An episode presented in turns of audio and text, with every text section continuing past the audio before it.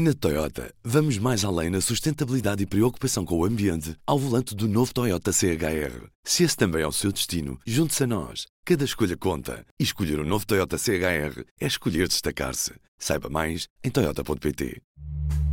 Este é o Poder Público, a semana em debate pela secção de política do público. Helena Pereira, Sónia Sapage, São José Almeida. Eu sou Ana Sá Lopes e este é o Poder Público. Estamos a gravar na quinta-feira, 6 de maio, à hora do almoço, na semana em que o país parece ter acordado para o que se passa em Odmira, coisa que já tinha sido anunciado por vários órgãos de comunicação social, nomeadamente o público. Ouvimos o Primeiro-Ministro falar de violação de direitos humanos e o Presidente da República aludir que no Alentejo se estava perante uma situação com qualquer coisa de criminoso.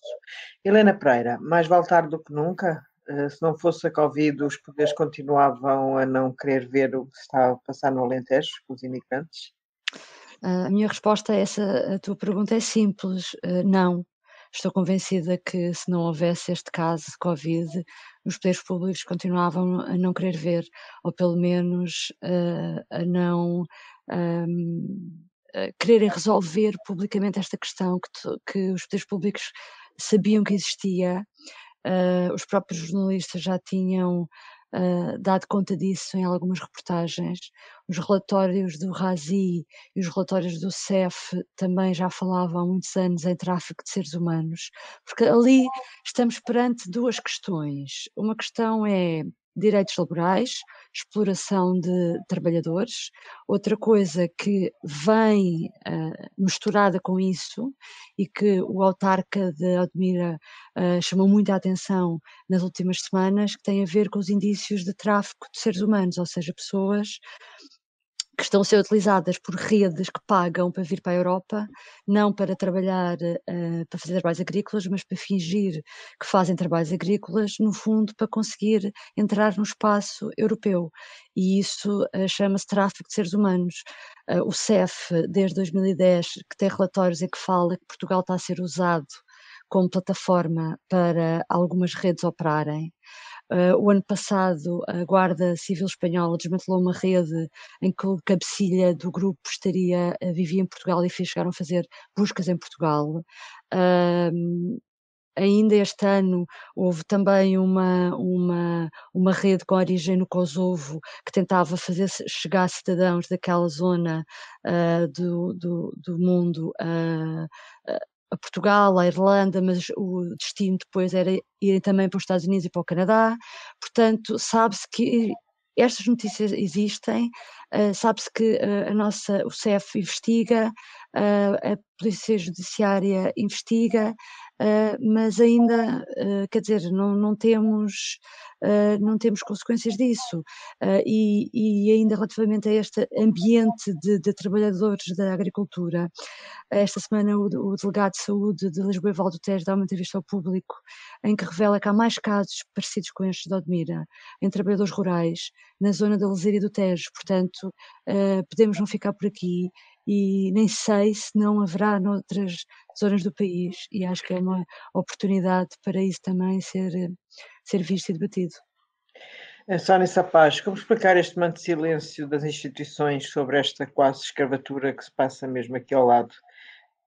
Eu, eu acho que não se explica de maneira nenhuma, não há, não há explicação nenhuma a não ser o excessivo centralismo que nós temos sempre em Lisboa e Porto, nas metrópoles, esquecendo o resto do país, que se diz sempre esquecido e, e, e que se percebe, percebe que é verdade, por tudo aquilo que a Helena já disse, não é? Tem havido sucessivos artigos, sucessivas reportagens em jornais sobre o assunto. Uh, eu suponho que, apesar disso, nunca antes tenha ido a, a Odmira, àquele caso concreto, um membro do governo sobre, por causa deste assunto. Foi agora, lá está, um, em contexto de Covid. Esta semana foram lá três: foi o ministro Eduardo Cabrito, o ministro da Administração Interna, a ministra da Agricultura e o secretário de Estado da Defesa, que por acaso é o coordenador regional para aquela área de Covid. Portanto, está tudo explicado. Uh, a atenção uh, ao assunto é dada exclusivamente por causa da, da pandemia. Uh, portanto, esta ideia que entretanto se tenta criar de que ninguém sabia o que se passava ali exatamente é completamente errada, não é verdade. Uh, o que é verdade é que este nunca foi um assunto de Estado. Não é? não, nunca teve esse, essa importância. Nem para o PS, para os governos, nem para o PSD, porque isto não nasceu nos últimos anos. Um, e nem sequer os, os, processos judiciais, os inquéritos, nasceram hoje, não é? Ainda ontem ouvíamos na entrevista à RTP Rui Rio dizer que há inquéritos há dois anos e não se sabe de nada. De facto, é verdade. Dois anos depois, não, não, um, uma evidência que está reportada em tantas notícias de jornais, dois anos depois, judicialmente, não há nada, não, zero, não se conseguiu Uh, enfim, uh, são, são, são questões eh, complicadas, eu sei. Uh, Ouve-se dizer que envolve máfias e, e, e, tráfico de seres humanos, e portanto uh, eu percebo que não sejam investigações fáceis, mas uh, realmente tudo o que se complica em Portugal em termos de justiça acaba por se arrastar demasiado tempo até que se cria uma situação destas. E é verdade, creio que existam mais casos destes pelo, pelo país. Esse que é nomeado agora pelo, na entrevista ao público, mas outros também. Isto, isto de facto pode ser dramático e a, a pandemia trouxe muitas coisas más, mas olha, também trouxe muitas coisas boas no sentido de que uh, conseguimos, uh, conseguimos tirar o véu que estava a esconder determinadas situações e eu penso que agora não, não há forma de, não há volta a dar, não é? O assunto está aí e, e está para ser tratado, não, não pode morrer assim. São José Almeida, faço a mesma pergunta, o assunto não pode morrer assim, como diz a Sónia? Eu creio que não, que não, não, não vai morrer assim. Há aqui duas dimensões do problema, como a Helena estava, estava falar sobre uma já se falou muito, já falaram muito, que é a questão do tráfico de seres humanos e nas redes de introdução de, de, de, de pessoas na Europa, um, que é evidente, pelo que se tem visto e lido, que estão assumidas, as redes estão, são legais, têm empresas constituídas eh, com escritório em Lisboa que gerem a introdução das pessoas e a distribuição pelo território nacional.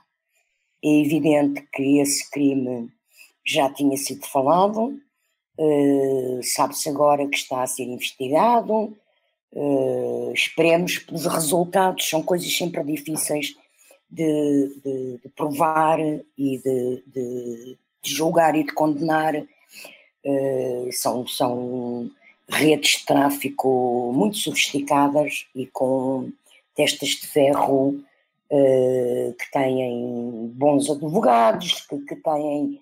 Pronto, que estão, são redes que estão montadas para resistir a investigações.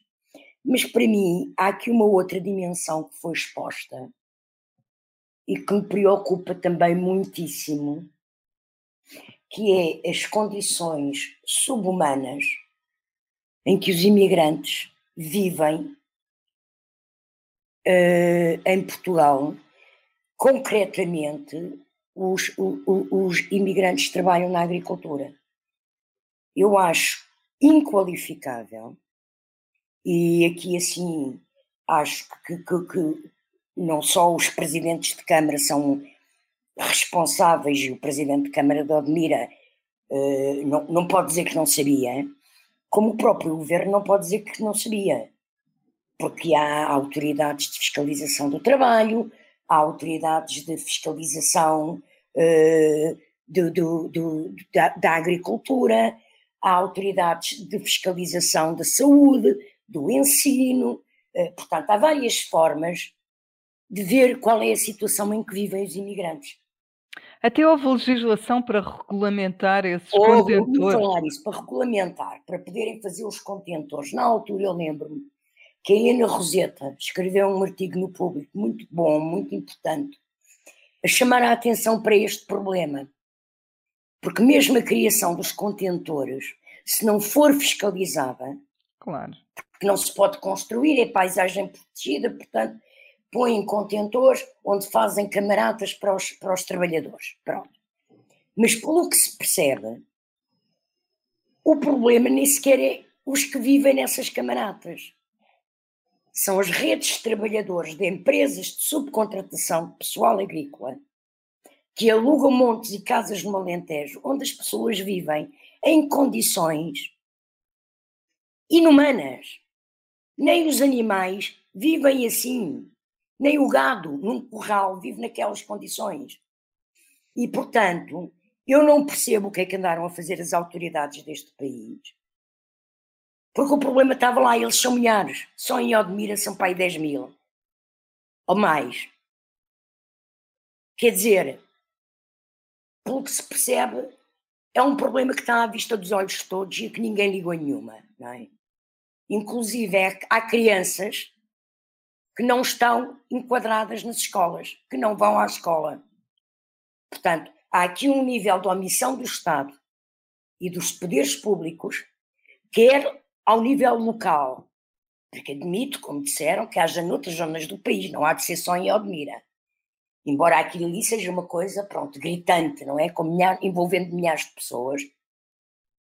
Mas não percebo o que é que os poderes de fiscalização neste país fazem, as autoridades que fiscalizam, onde é que elas estão, como é que, por exemplo, a GNR nunca percebeu o que ali se passava. Quer dizer, há, há vários níveis de autoridade que deviam ter sinalizado isto e que andaram a fechar os olhos. Mais uma vez, em Portugal, nós temos leis para tudo, entidades para tudo e depois ninguém faz nada, não é? E temos pessoas, milhares de pessoas, a viver em condições que eu repito, o, o, o gado num curral está mais bem instalado, ou os cavalos numa cavalariça. Oh, Ana, eu acho que isto depois também tem a ver com outro problema, que é a questão da agricultura intensiva, dos preços da agricultura, de, dos preços baixos. Quer dizer, é preciso produzir a preços tão baixos que, que, que tudo isto é uma, é uma pescadinha de rabo na boca, não é? Aqueles, aqueles funcionários não têm condições nenhumas porque as compras também são esmagadas, compram os produtos a preços irrisórios e os, eh, é tudo. Assim. São Hoje em dia compram-se framboesas, é... que era um produto raríssimo. Sim. Não, é... e para eles, para quem vende, são mesmo de borla. Nós ainda compramos no supermercado e pagamos um, um, um X, mas quem vende, eh, eh, os preços são totalmente esmagados e isso, isso são coisas que depois não convém, não, ninguém quer mexer muito. Pronto tem a ver com tudo isso. Acho mesmo que é uma pescadinha de rabo na boca. Mas é um, é um problema gravíssimo a esse nível mesmo. Essa concorrência existe noutros setores da agricultura, existe noutros setores de produção, e isso não impede. As pessoas podem ter salários baixos, mas não têm que viver naquelas condições de Claro que não, São José, ninguém tem de viver A concorrência não explica tudo. O que eu digo é que é, é, exatamente o que se passa na China com quem, com os menores que trabalham nas fábricas de roupa que nós compramos cá. Sim, mas, mas, Portugal é uma democracia, não, não é a China. É? E, por um lado. Por outro lado, eu acho que há aqui mais uma vez um outro problema, que é o fundo eh, mental e cultural eh, xenófobo que existe em Portugal e que existe em todos os países, mas que em Portugal é claro que existe, um, que é, são imigrantes, não interessa, deixas lá estar. São asiáticos, são indianos, são paleses, não interessa. É verdade. Helena Pereira, vamos passar ao segundo tema. Um, Costa disse hum, na entrevista que deu no fim de semana ao DN, TSF, JN, que o Rui Rio é pior do que um catavento. Estão queimadas as pontes à direita, voltamos ao princípio, isto parece que estamos sempre a voltar à casa de partida como uh, no monopólio, certo? Sim, acho que estão, as relações parecem estar queimadas, esturricadas em cinzas, o que tu quiseres. Eu não me recordo de realmente de haver um ambiente tão tenso entre os dois. António Costa, na entrevista que deu ao DN, JN, foi muito duro, chamou catavento a, a Rui Rio, dizendo que dizendo que ele é pior que um catavento, porque o catavento ainda tem pontos cardeais e a gente quando olha para um catavento ainda se consegue orientar e saber onde é que está o norte e o sul. E que quando ouvimos Rui Rio, uh, ele não sabe o que é que anda a fazer, anda sem reino em rock, uh, não tem qualquer fio condutor. Uh, foi das críticas, julgo eu, mais duras que já ouvi António Costa dirigir ao líder do PSD. Pelo que eu percebi, do lado de António Costa, ele tinha razão para ter várias queixas, ou tinha tinha, ou tinha algumas queixas anotadas contra o PSD que o irritaram e que levaram a, a, a, ter esta atitude que realmente foi muito, foi muito um, grosseiro até, mas que tem a ver com, pelo que eu percebi, Uh, tem a ver com as coligações negativas, com o facto do PSD ser juntado a partidos de esquerda para aprovar o prolongamento dos apoios sociais na pandemia. Uh, houve outra coligação negativa com, uh, tem a ver com a criação da carreira para técnicos diagnósticos na saúde, que o governo acha que também, por um lado, devia ter sido assunto a ser discutido em concertação social, tal como o teletrabalho, por exemplo, que agora está a ser discutido. O governo, por um lado, acha que estes assuntos têm que ser discutidos em concertação social. Depois, por outro lado, acha que um partido como o PSD, que é um partido de governo, também já esteve a governar, não devia, uh, neste tipo de assuntos, alinhar em coligações negativas, porque tem uma responsabilidade acrescida. Considera António Costa que o PSD tem uma responsabilidade acrescida nesta matéria que PCP e BE não têm. E ainda ajudava a isto a questão do aeroporto, em que havia um acordo realmente com uh, Pedro Passos Coelho quando estava na oposição depois de 2015, naqueles meses, para se fazer uh, a alteração da lei, para contornar o veto dos autarcas. E, portanto, um, por assim dizer, Costa encheu o saco, irritou-se e reagiu daquela forma. Eu lembro que depois Rui Rio, no dia seguinte, veio no Twitter queixar-se e dizer que tinha sido uma, uma entrevista rasteira, mas depois, nesta quinta-feira, Rui Rio vai à RTP e dá uma entrevista, ele próprio, em que também consegue ultrapassar o nível. Há aqui um ponto que me chocou, em que ele consegue ultrapassar o nível da, da, da discussão rasteira, como ele chama, que é quando um, ele, na parte de, sobre justiça, ele diz que ainda no dia anterior um amigo lhe tinha mandado um link uh, com um endereço do YouTube, onde ainda está disponível umas escutas telefónicas do tempo da Casa Pia, em que António Costa, que foi no passado Ministro da Justiça, uh, estava a tentar interferir no curso da Justiça. Ora, este tipo de é que foi exatamente assim que ele contou a história. Para quem, para quem critica o nível uh, rasteiro de, de acusação política, que foi o que Costa fez, uh, quer dizer, perde toda a autoridade também Rui Rio quando reage desta forma, quando na parte da justiça ele até tinha razão no ponto que é quando diz que uh, não se pode simplesmente dizer à justiça que a justiça é a política que é a política, porque a política tem que dar os meios à justiça para ela funcionar quando ela não consegue funcionar. Pronto, nesse, nesse ponto Rio tem razão, mas depois ele próprio consegue anular fazer coisas com que anula a sua própria argumentação. Uh, portanto, no fundo, isto é mau para o debate político, mas pode eventualmente ser bom para a geringonça, uh, que fica, os partidos da geringonça ficam com menos motivos de ciúmes do PSD para eventuais futuras negociações de Costa com, com a direita. Sónia Sapaz, eh, portanto, eh, acreditas que a acreditas? Não. Nós sabemos que existem casais divorciados que voltam a casar e esse foi exatamente o argumento utilizado pelo Primeiro-Ministro para a sua agora tentativa de reconstrução da geringonça depois da explosão do último orçamento.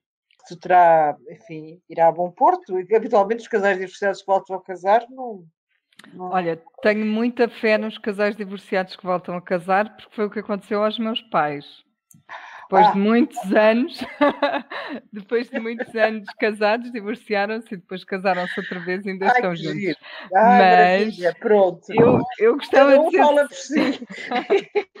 eu gostava de dizer só uma coisa ainda em relação ao, ao, que a Helena estava a dizer e que tem a ver com a entrevista de Rui Rio ontem, que é de facto ele ao mesmo tempo, eu acho, acho curiosíssimo que ele ao mesmo tempo que faz um ataque brutal ao primeiro-ministro de uma coisa que tem quase 20 anos, uh, o que também significa que, quer dizer, ele está há seis anos no governo, não tinha mais nada para lhe dizer, enfim, é, é curioso. Mas é que ele logo a seguir diz que ele, como líder da oposição, não pode ter estados de alma, gostava muito de atacar Costa, mas não pode ter estados de alma, e em nome do interesse nacional, há assuntos para os quais ele sempre estará disponível para falar. Portanto, é, é de facto, enfim, eu não quero dizer que, que Costa tem razão, mas uh, ele de facto permite uma coisa e o seu contrário. Enfim. Em relação à, à geringonça, um, isto, isto, quem muda aqui de atitude, acho eu, é o PS, é o governo, é, o, é António Costa, porque o Bloco, desde o início, tem dito, sempre que dá entrevistas, tem dito que está disponível para dialogar. A Catarina Martins faz questão de dizer isso. Somos espezinhados, mas queremos dialogar, estamos abertos ao diálogo.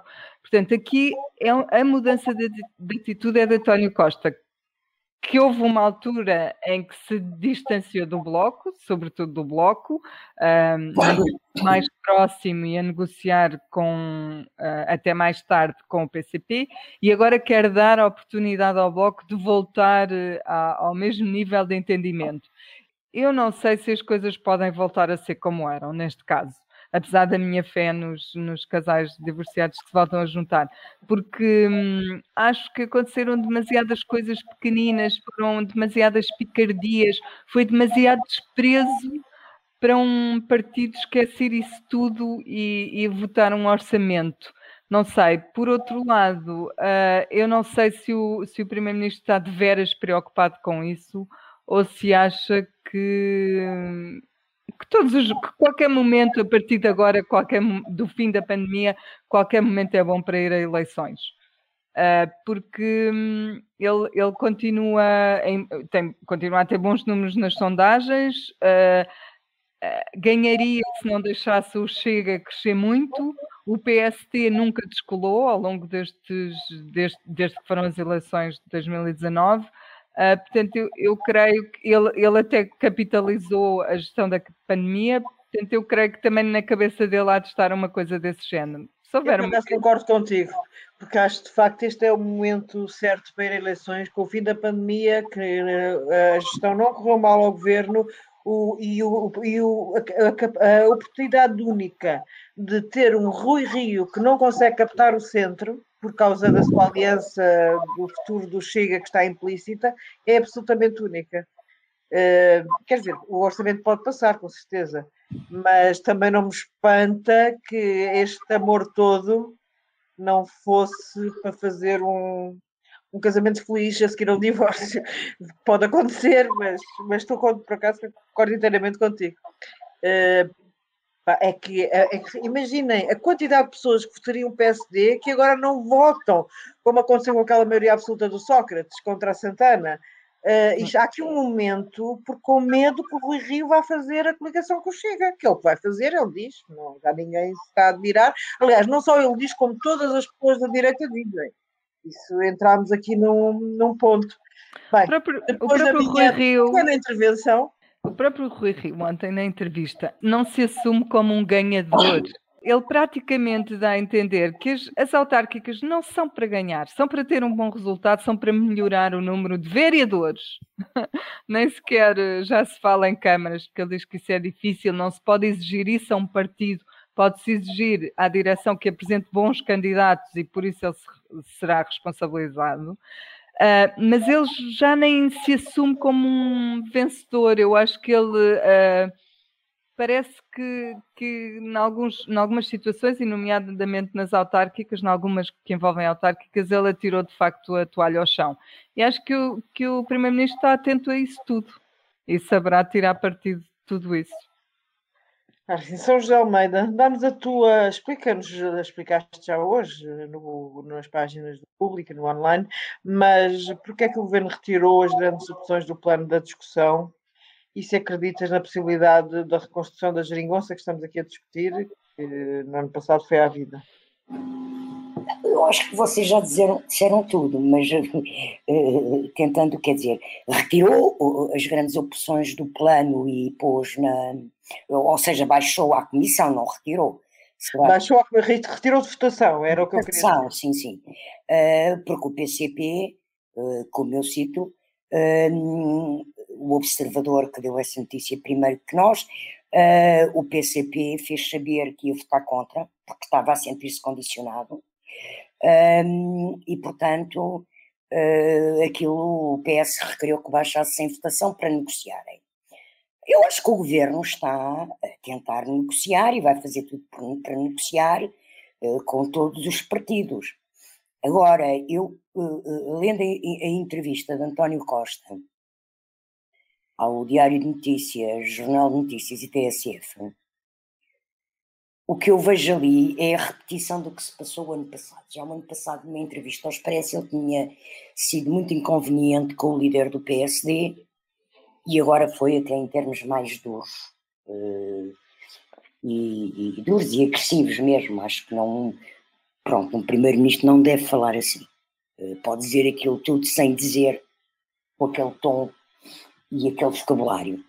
Uh, mas ele está, de facto, a tentar colar o PSD ao Chega, coisa que, aliás, Rui Rio nem precisa de ajuda para que essa colagem fique feita, não é? Nenhuma. Uh, mas, portanto, está a tornar isso, está a procurar o eleitorado do centro, vai tentar negociar o orçamento, mas é claro uh, que a partir de outubro, uh, com a população portuguesa vacinada, com a pandemia uh, controlada e sem grandes consequências fatais, não é?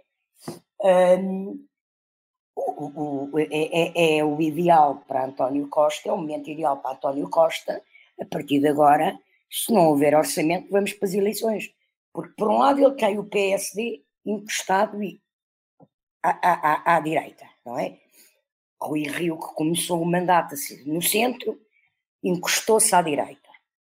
Por outro lado, ele sabe que eleitoralmente, se não houver orçamento e o governo cair porque não há orçamento, o eleitorado de esquerda vai penalizar o BE e o PCP por isso.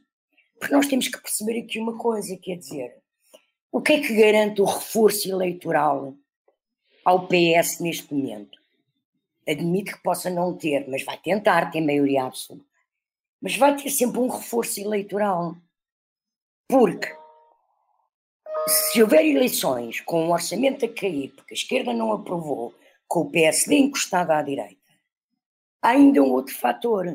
O governo, bem ou mal, há mais de um ano, que está a assegurar a manutenção económica de milhares e milhares e milhares de pessoas. Os layouts, os apoios às empresas, as moratórias, o isto, o aquilo. Há uma economia que não explodiu ou não implodiu porque houve subsídios. O primeiro-ministro, neste momento, é o grande editor de cheques neste país. E, portanto, as pessoas que estão fragilizadas, que não sabem se no futuro se acabam os subsídios, como é que vão viver. As empresas que se deixam de ter apoios não sabem como é que vão sobreviver neste momento, as pessoas têm uma imensa tendência em votar quem lhes assegura, em quem lhes assegura o rendimento. Portanto, não há aqui só os fatores políticos que fragilizam a esquerda em eleições e fragilizam a direita em eleições antecipadas, como há o facto de António Costa ser a pessoa que neste momento está a assegurar financeiramente a, a, a vida de milhares de portugueses. Milhares e milhares. Milhões, talvez. E, portanto, ele tem, olha, é a tempestade perfeita, é o chamado tempestade perfeita, para tentar uma maioria absoluta. Tendo a pandemia controlada, admito que ele nem sequer se importa, não digo que queira, também não sou, não quero estar a dizer que ele deu aquela entrevista falando assim de Rui Rio, porque já estava a pensar que quer eleições, uh, mas admito que não o preocupe grandemente uh, e, que, que, ele saiba que sai beneficiado de umas eleições antecipadas. Ok, vamos para o terceiro tema, eh, MeToo. Helena Pereira, é possível o MeToo à portuguesa, como aconteceu na América em 2017? Uh, bom, espero que sim, embora sem cometer, tentando evitar os excessos. Acreditas? Acreditas que se passa alguma coisa em Portugal? Não se passa Espera aí, vou primeiro terminar a frase. Espero que sim, espero muito que sim. Primeiro, uh, sem cometer, evitando os excessos que aconteceram nos Estados Unidos e que houve nomes queimados indevidamente na opinião pública, mas isso é sempre um risco quando se faz um debate desta natureza. Mas eu acho que acho que devemos correr esse risco. Uh, agora, acho que estamos a fazer um caminho de uma forma muito tímida ainda, mesmo na comunicação social. Concordo contigo, Ana, mas quero ser otimista. Uh, quero, mas é verdade que uh, estamos muito, ainda muito longe, mas acho que foi o mais perto que já chegámos e espero que isto não fique por aqui, porque tem que haver é, é um debate. Tá... Ou sou eu a pessoa a estar pessimista? Porque vale ah, estás muito pessimista, sim. A gente muda de. Eu estou, eu estou, pronto, eu quero dar uma. Quero dar um, um empenho à coisa, porque acho que tem que se fazer pressão. Eh, tem que haver este debate, temos que continuar a alimentar este debate, porque tem que se fazer, tem que haver pressão sobre este tipo de situações, para que, por um lado, as vítimas se sintam mais uh, seguras para poder denunciar estes, estes abusos e para que as pessoas que uh, para acabar também com alguma permissividade que existe na sociedade portuguesa, para acabar com a impunidade que muitas das pessoas uh, que fazem assédio sexual e assédio laboral diz, diz Ana? As pessoas em cargos de poder, estamos a falar eh, exatamente. tipos de assédio, mas exatamente. estamos concentrados este, no este assédio. É no assédio, sim, exatamente. É fazer, no fundo, é haver esse assédio sexual uh, e, e, ameaçar uh, com ou não dar emprego ou tirar o emprego a alguém, o trabalho a alguém, pronto. Uh, e portanto, uh, e, e, por último, uh, acho que neste debate se também devia debater mais outra vertente que é deve ou não isto ser um crime público. Ainda há pouco tempo nós fizemos um trabalho no público em que a UMAR vinha falando nisso, porquê? Porque há muito poucos, muito poucas denúncias de, de, queixas por assédio sexual e assédio moral e, e, tem a ver com esse ambiente que existe, em que as vítimas também não querem falar disso uh, e os agressores muito menos. E só para terminar, o enquadramento legal diz que o assédio está previsto no Código de Trabalho e é uma contraordenação, ou seja, a pessoa é multada, eu sei que falar de crime público significa que uh, uma pessoa que assista a uma situação dessas ou que é testemunha, uh, enfim, pode, pode uh, ir à justiça e a justiça automaticamente abre o inquérito e às vezes. Mas devia-se fazer esse debate, não é? Agora... Sim, nós percebemos a dificuldade disso para as vítimas, é porque em alguns casos não estão em condições psicológicas de, de falar nisso até às vezes, mas tem que se falar nisso e tem que se ver qual é a melhor solução. A última coisa uh, é aquilo que estamos a viver, que é o silêncio, como se não acontecesse nada. Como se não se passasse nada em Portugal. Isso não pode ser. Só nessa paz um deputado do Bloco de Esquerda foi acusado de violência doméstica e veio dizer que ele é que foi a vítima e vai processar a acusadora. Mesmo que esteja a falar verdade, isto não é prejudicial para um partido que tem o feminismo e o combate à violência contra as mulheres como uma das suas mais expressivas bandeiras? Eu acho que o Bloco está numa situação impossível. Acho que é mesmo daqueles momentos uh, terríveis para um partido que, no caso do Bloco de Esquerda, até quis que se criminalizou, eh, arranjou multas para o piropo, não é? Portanto, enfim. Mas porquê é que eu digo que está numa situação impossível? Porque se ensaia qualquer tipo de censura ao seu deputado, uh, é mau, não é? Porque ou, ou terá de o afastar, ou, ou ainda por cima ele é candidato a uma Câmara, não é uma coisa boa se ignora as queixas e o tema, sobretudo o tema, quando passou o tempo pelo país a defender mulheres uh, que se diziam vítimas de violência doméstica é no mínimo hipócrita politicamente, por isso eu acho que não há, não há nenhuma saída feliz para o Bloco de Esquerda. Pois, uh, isto é muito complicado porque o deputado basicamente acaba por elencar todas as desculpas que o próprio Bloco de Esquerda dizia ou que os agressores costumavam elencar. Ela mente, ela é maluca, ela não sei quê. Ele tem consciência disso, porque ele, ele próprio ele escreve, fala disso no, ele escreve no comentário. No comunicado. É, eu, eu, sei que a vítima, 99%, não sei se a expressão é esta, das vítimas têm razão, mas no meu caso sou eu a vítima. É. São José Almeida, chegou a altura do mito português ou ainda não estamos preparados para isso? Eu acho que não. não vamos, eu, eu, eu percebo o, o, o, que a Helena Pereira disse, mas acho que não, sabes? Eu há muitos anos que preocupo-me bastante com estas questões e, e indigno-me bastante com estas questões, mas acho que o mito à americana nunca teremos. Primeiro porque Portugal é um país católico de cultura católica, mesmo os ateus têm uma cultura católica, um fundo moral católico, eh, e não somos um país protestante como os Estados Unidos, não é? Em que essas coisas são completamente diferentes. Eh, e há uma diferença basilar, que é a confissão. A confissão nos católicos é íntima, e apaga, inviolável, e num país protestante e na cultura protestante a confissão é pública e os pecados pagam-se na terra, não se pagam no céu. Bom, mas, tirando isso, somos um país profundamente machista e sexista. E, portanto, é normal, em Portugal, que uma mulher seja assediada. É normal. Sexualmente assediada, uma coisa que faz parte Uh, quer dizer, de uma forma ou de outra, acho que todas as mulheres em Portugal já passaram por isso. Como também somos uma cultura de respeitinho e de dependência do poder, que uma pessoa num cargo de poder é normal que faça assédio moral, laboral.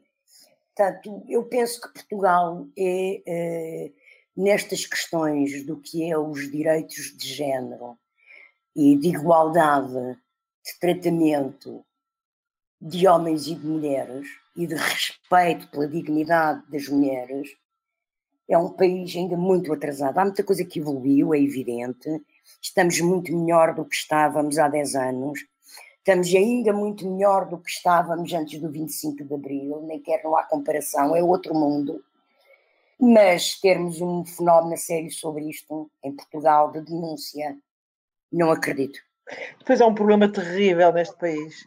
É que toda a gente é amigo de toda a gente e janta com toda a gente e conhece toda a gente. E como isto, é. acho que a Helena que dizia, é um, uma mesa, enfim, no meio de uma aldeia, daquelas mesas assim fartas. Não sei se é a melhor metáfora. Há uma, há uma, há uma expressão tradicional que é aquela célebre, acho que é do essa, aquela já virou expressão tradicional, não sei se ela escreve mesmo assim, agora não me lembro, mas Portugal é um penico, não é? Pois, um bidé, já não me recordo. Um. Não, não sei se é bidé, se é penico, mas a ideia é essa, somos muito pequeninos. É, é um isso país. dá cabo de qualquer discussão séria sobre vários assuntos. E mentalmente mas... somos muito pequeninos também eh, sobre o que é que é a autonomia, sermos autónomos, sermos... Uh, pronto, é muito difícil, não há, não há nada do que se passa nos Estados Unidos pode acontecer em Portugal. Na Europa toda é difícil, mas em Portugal é um dos países, sei lá, acho que em França também será muito difícil, porque também é um país muito machista. Em França houve agora uma omerta sobre um caso de, de abuso de menores. Pois. Sim, mas é um, país, é um país também muito, muito, muito sexista, muito machista. Uh, mas, mas não, eu não tenho nenhuma grande expectativa sobre isso. É bom que as pessoas que estão a falar falem.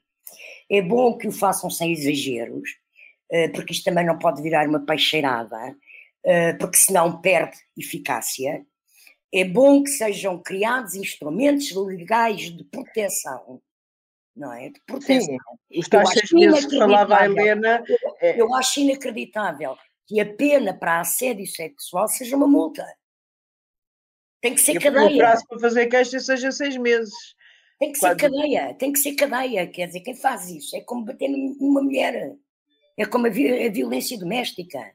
Quer dizer, são crimes e, e têm que ser punidos como crimes contra a dignidade das pessoas.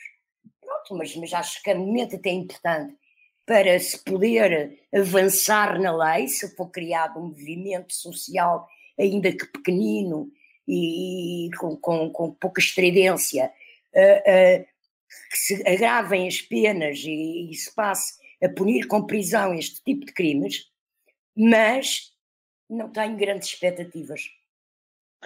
Ok, e com algum ceticismo acabamos este Poder Público de hoje e voltamos para a semana e até lá. Até lá. Até breve. Deus. O público fica no ouvido. Na Toyota, vamos mais além na sustentabilidade e preocupação com o ambiente ao volante do novo Toyota CHR. Se esse também é o seu destino, junte-se a nós. Cada escolha conta. E escolher o um novo Toyota CHR é escolher destacar-se. Saiba mais em Toyota.pt.